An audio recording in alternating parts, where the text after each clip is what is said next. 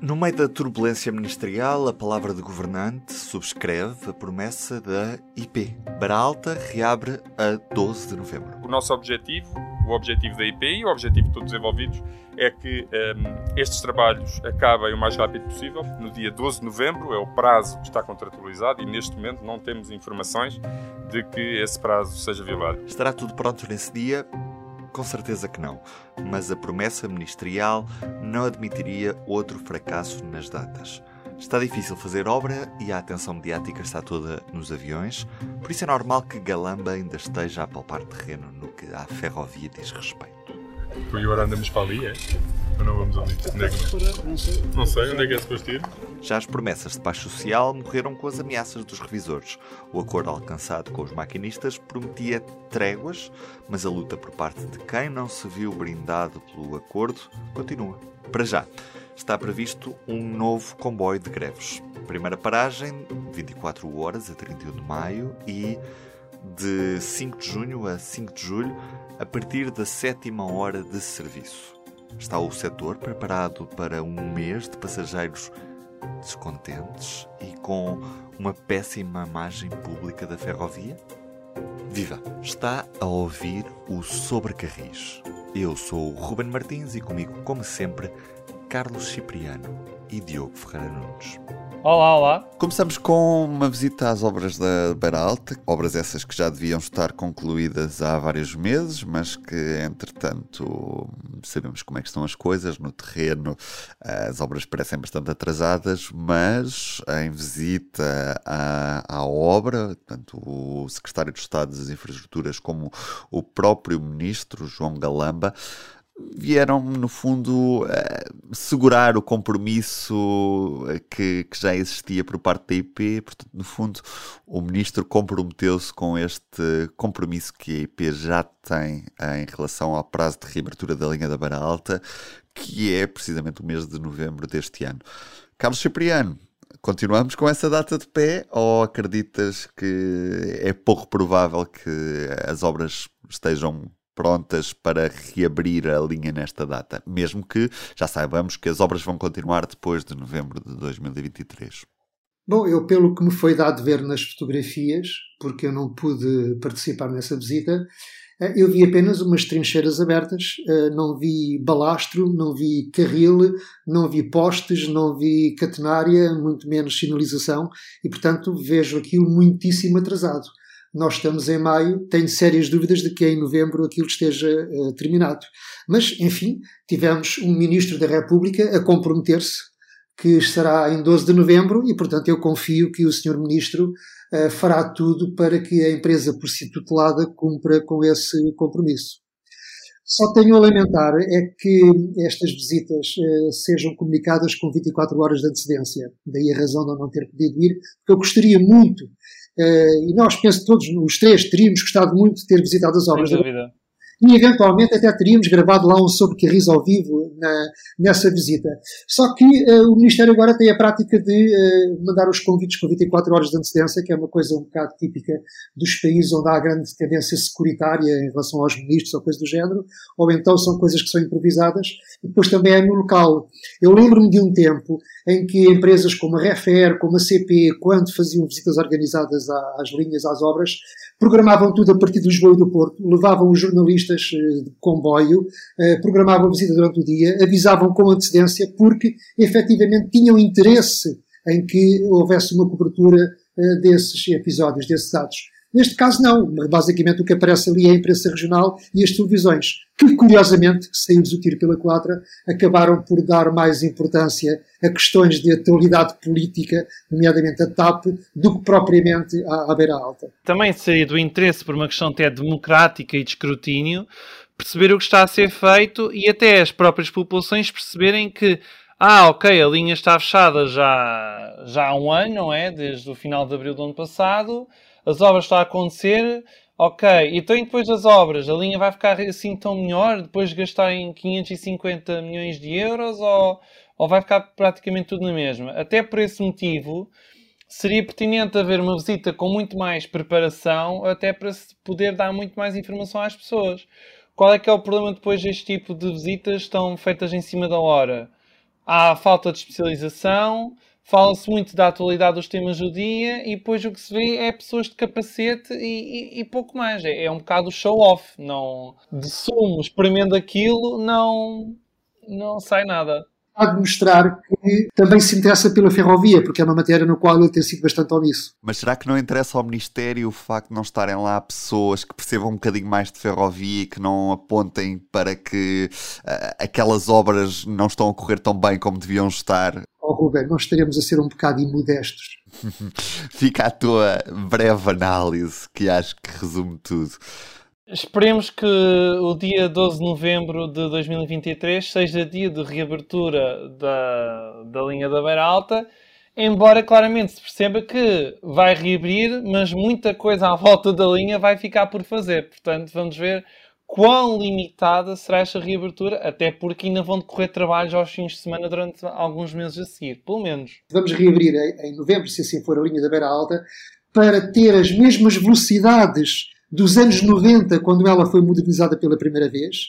É verdade que vai ter mais capacidade e mais segurança, mas basicamente vai ser as mesmas velocidades, não vai haver uma melhoria visível no serviço de passageiros eh, e basicamente é replicar o que já existe.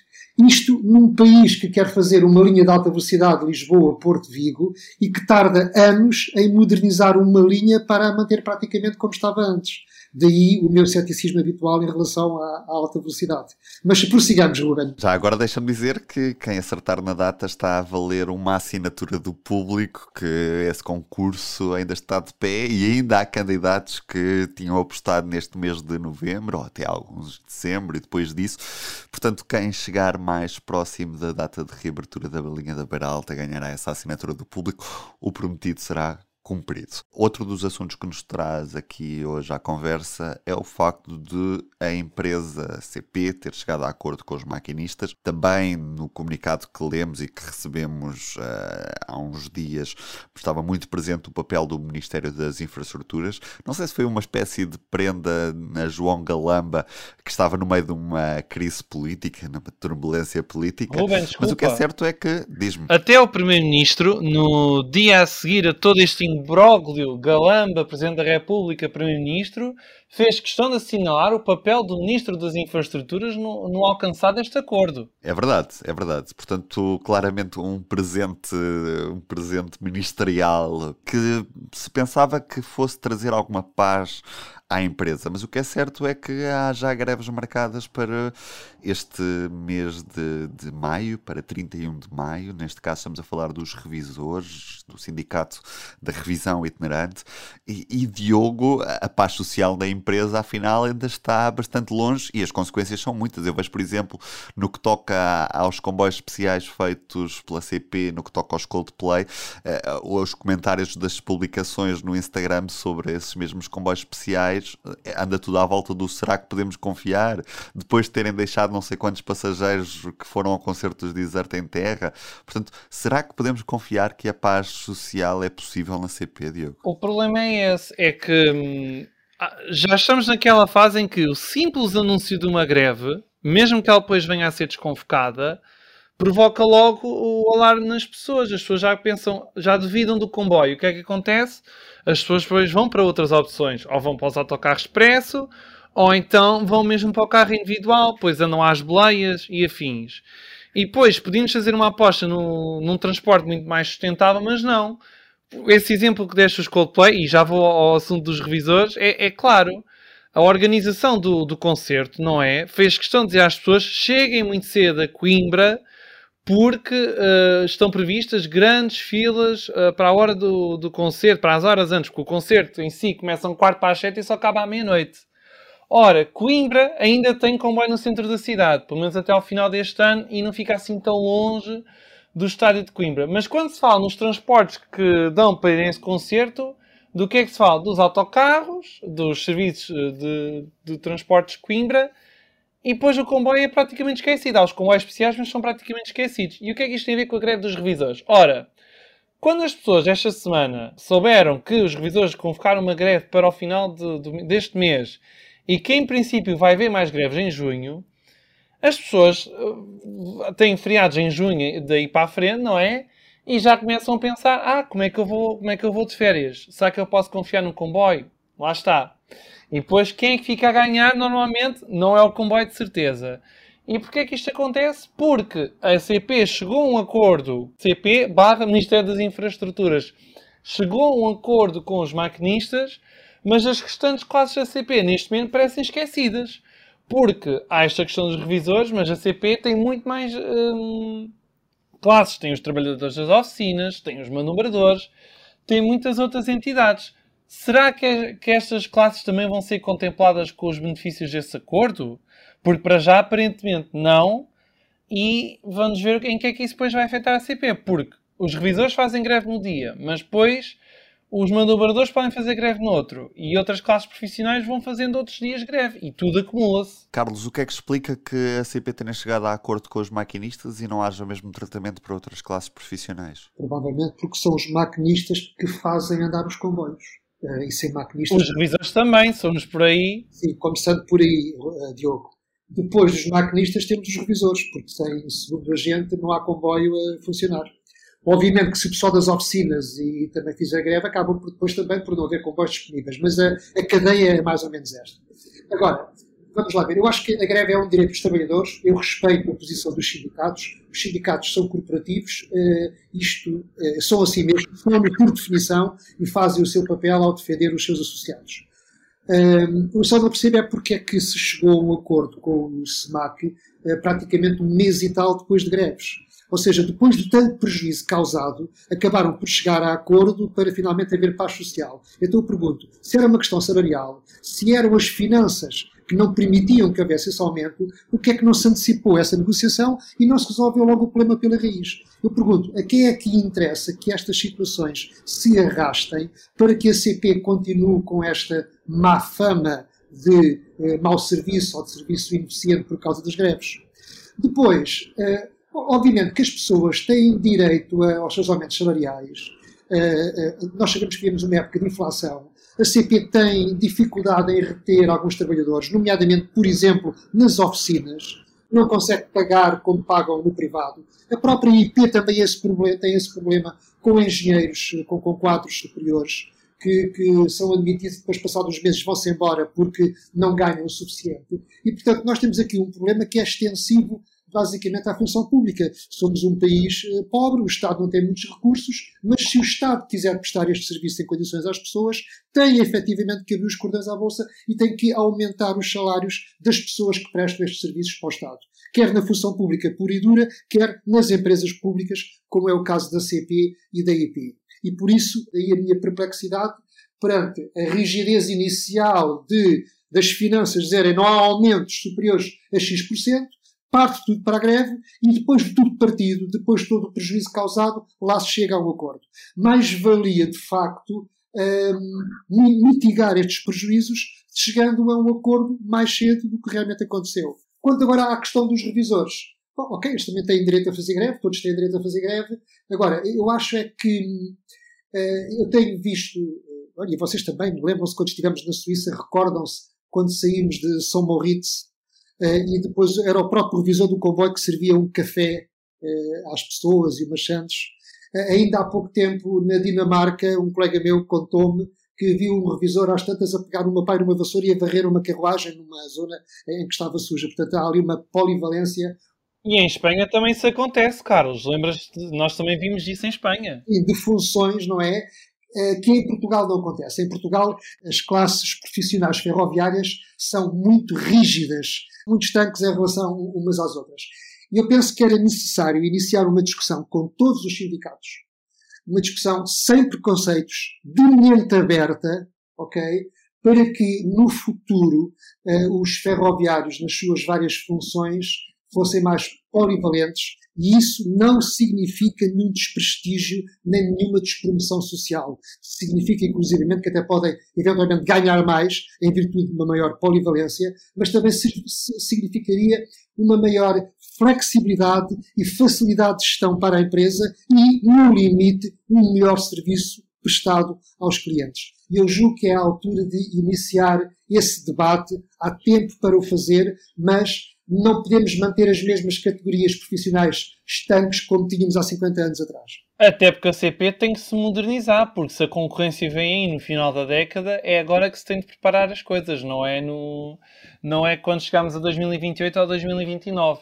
E certamente que esta história da, do perdão da dívida à empresa, e se isso acontecer com essa autonomização, vai certamente ser uma alavanca para promover esse tal debate que é muito necessário, porque mesmo nós, enquanto jornalistas, aquilo que nós fazíamos já há 40 ou 30 anos já não é, já não é hoje em dia. Nós, por exemplo, escrevemos, estamos aqui a gravar este podcast, se for preciso aparecemos em TikToks. Uh, são coisas que há, há, esta diversidade. Agora, não esquecer de respeitar a jornada de trabalho, naturalmente, não é? Por exemplo, há muitos, há muitos países e há empresas ferroviárias onde os revisores e os maquinistas são a mesma profissão, ou seja, o mesmo profissional num dia está escalado para conduzir o comboio, no outro está escalado para fazer serviço de operação comercial e de acompanhamento e, portanto, essa flexibilidade é necessária e não me parece que com alguns dirigentes sindicais atuais haja uma grande facilidade em iniciar-se esse debate, mas que é necessário. Depois, temos também novidades no que toca à portagem ferroviária de Sines, que estava a ser cobrada aos operadores de mercadorias que usavam este terminal,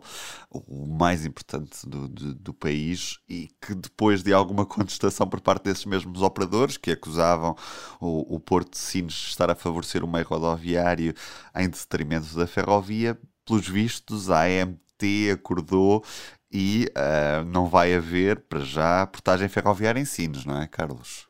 Para já não, mandou suspender. A AMT demorou cinco meses a tomar a decisão um, e para já uh, deliberou que não foi cabalmente demonstrada a conformidade técnica e legal daquele valor dos 158 euros, porque entende que esse valor não é proporcional ao serviço prestado por, cito, por se afigurar não existir uma relação direta entre a utilização e os custos associados. E, portanto, delibera que um, a autoridade portuária de Sines proponha um outro valor mais em conformidade. Mas eu gostava de sublinhar aqui uma frase do, do documento da, da, da, AMT, do regulador, que me parece muito importante. É quando dizem que isto trata-se de uma situação indesejável para o setor ferroviário e contraditória com os objetivos de descarbonização e sustentabilidade ambiental e de incentivo à transferência modal. Chapou para a AMT, que está preocupada com a transferência modal e que entende que o modo ferroviário é importante nos objetivos da descarbonização e da sustentabilidade ambiental. E, portanto, eu acho que esta decisão foi correta. Não sei como é que o Porto de Sines agora vai calcular aquilo que possa ser uma taxa justa, porque a AMT não está contra a taxa, admito que sim, que haver uma taxa e entenda que esta é demasiado cara. E lança ainda um aviso. Diz também que se vai haver obras no Porto de Sines para melhorar o acesso dos caminhões e se vai haver uma taxa também para os caminhões, uh, uh, o regulador avisa que a administração do Porto de Sines também tem que pedir ao regulador uh, autorização para isso e propor antecipadamente um determinado valor. Portanto, espero que estas coisas sejam tidas em consideração por parte do regulador eh, para que haja uma justiça entre a portagem ferroviária e a portagem rodoviária no acesso à estrutura portuária. Diogo, mais vale tarde do que nunca, não é? Mais vale tarde do que nunca. Saúda-se a existência da Autoridade da Mobilidade e dos Transportes. Existe, está aqui para atuar, o que no passado não foi assim tão evidente. E para dar mais comentários sobre a tarifa de 158 euros por cada comboio de mercadorias, vou deixar-vos aqui aquilo que o Presidente da Administração do Porto de Sines, José Luís Cacho, disse na Cimeira Ferroviária do Entroncamento, na Railway Summit, sobre este tema, e depois os comentários de Álvaro Fonseca, da Tacargo barra Captrain, e de Bruno Silva, da Medway Portugal, que são elucidativos sobre o que é que o setor pensa desta contribuição nós, eh, dentro do Porto, tivemos que fazer. Eh, o nosso negócio é marítimo, portanto, mas tivemos que fazer investimentos na, na infraestrutura ferroviária, eh, na, na, perspectiva da melhoria do, da infraestrutura dentro do Porto. E, e chegámos ao entendimento relativamente que seria exclusivamente repercutido no custo da taxa a operação da, dessa infraestrutura. Portanto, nós não estamos. Portanto, estamos simplesmente uh, a cobrar o, o, a operação de, e a manutenção da, da, infraestrutura. Portanto, e é a taxa que resultou de, de, todos os custos que nós tivemos que fazer com contratualização de serviços de manutenção, de operação da infraestrutura, de gestão da infraestrutura, portanto, contribuição de pessoas e empresas que assegurassem uh, essa função da infraestrutura. Primeiro, eu acho que uh, qualquer autoridade portuária, tendo custos de operação, tem toda a legitimidade de encontrar receitas para suportar estes custos. Tem que ser autossuficiente, isso é perfeitamente lógico.